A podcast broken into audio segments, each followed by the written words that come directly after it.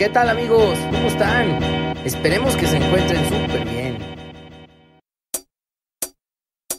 Bienvenidos a un nuevo episodio de Espiritualidad y Sobriedad Show, el primer podcast que busca ayudarte a conseguir una vida útil y feliz, mostrándote que cualquier adicción o obsesión que tengas puede ser superada.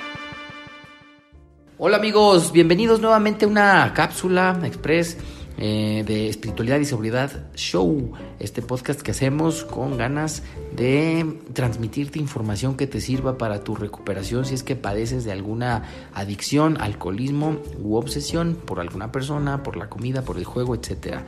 Te doy la bienvenida a un episodio express más de estos capítulos rápidos que hacemos para que cuando vayas en tu auto, estés esperando una junta o estés en el gimnasio, escuches en 10 minutos información que te sirva y que se te quede grabada. Vamos a continuar el día de hoy con las características de la obsesión, pero visto desde el punto de vista de la codependencia.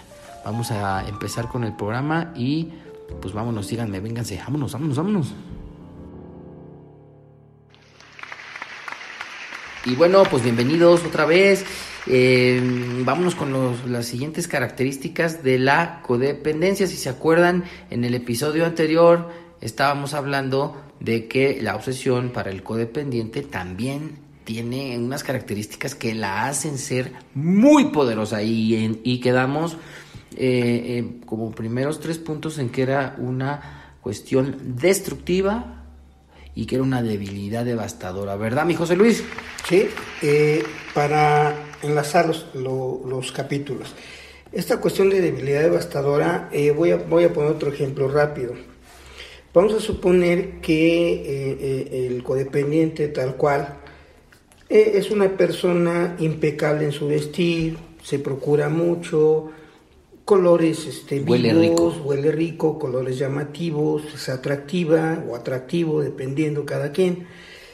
Y esa debilidad por complacer a la otra persona, por controlar que no se enoje, por controlar que no se vaya a molestar, por controlar los celos de la otra persona, hacen que poco a poco se vaya transformando en una persona sumisa, servil, apocada, y se va notando cómo va cambiando en su manera de vestir, cómo de colores vivos empiezan en colores oscuros, ropa holgada, este, desasiado. Ya, no tantos accesorios, menos maquillaje en el caso de las mujeres, menos idas al gimnasio, más descuido en su alimentación y todo esto empieza a embonar en la cuarta característica, sutil.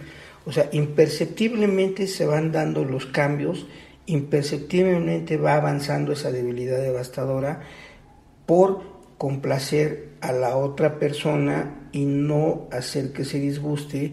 Y esta sutilidad va siendo tan, tan, tan imperceptible que la otra parte ya, me, ya empieza a sugerir no te vistas así, voltea para otro lado, no vayas tanto al gimnasio, no te pasa nada si te comes dos quesadillas, no te pasa nada si hoy no vamos con tu familia, no te pasa nada si no le, si no le, le dices a tus hijos que anda conmigo. O sea, muchas de esas cosas van adquiriendo tanta fuerza y ya van bonando la quinta característica.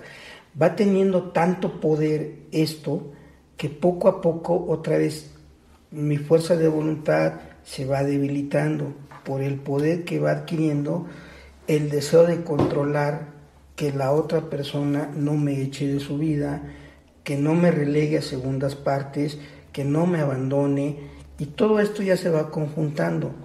Y por más esfuerzos que hace el codependiente de ir a cursos de superación personal, de ahora sí retomar la dieta, ahora, de, ahora sí retomar el gimnasio porque ya se ve gorda o gordito y el otro lo va a dejar, ya empieza una nueva característica, un loco deseo por tener todo bajo control.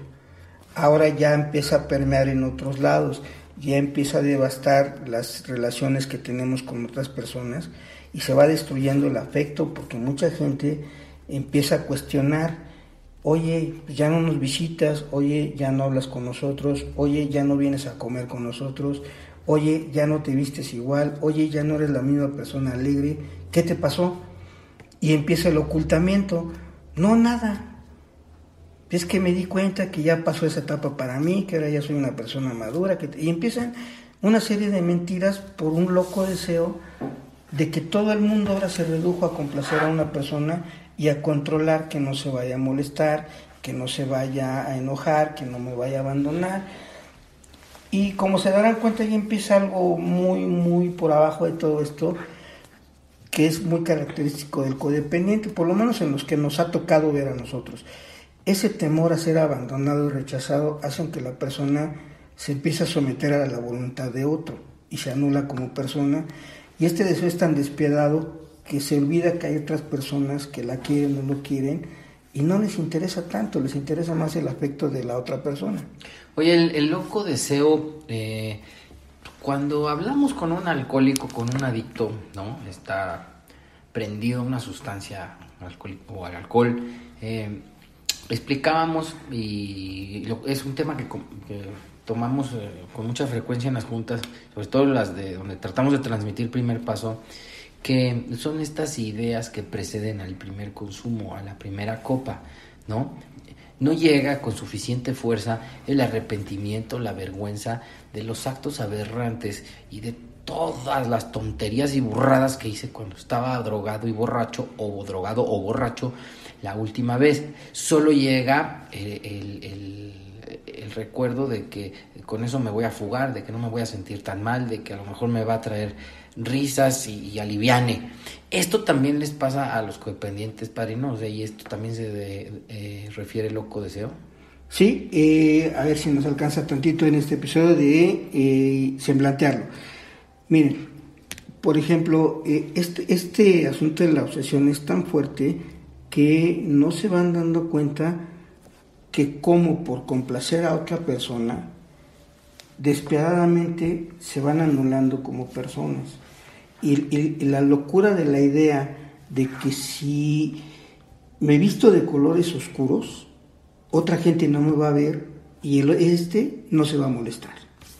Y si este no se molesta es porque a, fuerzas yo me he visto como él quiere. Entonces, ¿para qué hacerlo enojar? ¿Para qué me meto en dificultades? Y, la locura de esto es que quien te quiere ayudar, lo sacas de tu vida. O sea, el code a la gente que la quiere ayudar, esta locura hace que la saque de su vida y se sumerja más en una relación destructiva, donde van devastando su amor propio, su autoestima, su dignidad, van retorciendo la relación que un día a lo mejor comenzó con amor, ahora ya se convirtió en sumisión y se convirtió en una relación de esclavo y amo, como es la canción. De Javier Solís. De Javier Solís, por cierto. Y este, vamos a dejarlo aquí porque hay que dejarlo picada a la gente. sí, entonces para terminar, las características que analizamos en este episodio corto que tiene la obsesión en un codependiente es que es sutil, poderosa y es o constituye un loco deseo. ¿No? Con eso terminamos y ánimo, vámonos. Bueno amigos, pues muchas gracias por el favor de su atención. Espero les haya gustado este episodio cortito de espiritualidad de sobriedad donde se tocaron estas tres características de la obsesión codependiente. Les recuerdo porque es importante que lo tengan bien presente. En el último de estos episodios donde tocamos todas las características vamos a decir nuevamente que lo que estas opiniones que aquí se vierten son basadas en el libro de Alcohólicos Anónimos y también en el libro 12 Pasos, 12 Tradiciones. porque no son experiencias o no son comentarios que nosotros nos inventemos o los saquemos de la manga, ¿no? Hay que, dejarlo bien claro. Y bueno, gracias. Espero que nos eh, escriban y nos comenten todo lo que quieran al correo electrónico espiritualidad y sobriedad arroba gmail.com y que nos sigan en Twitter, Facebook, Instagram eh, también nos pueden escuchar a través de las plataformas de YouTube, iTunes, Spreaker y Spotify. Denos like, manita arriba y síganos. Suscríbanse al canal. Un abrazo, cuídense. ¡Ánimo! Recuerda darle manita arriba y compartirlo. Alguien podría necesitarlo. Por favor no dejes de suscribirte a nuestro canal ¿Te has quedado con ganas de más? Te invitamos a seguirnos en todas nuestras redes sociales. ¡Chao amigos!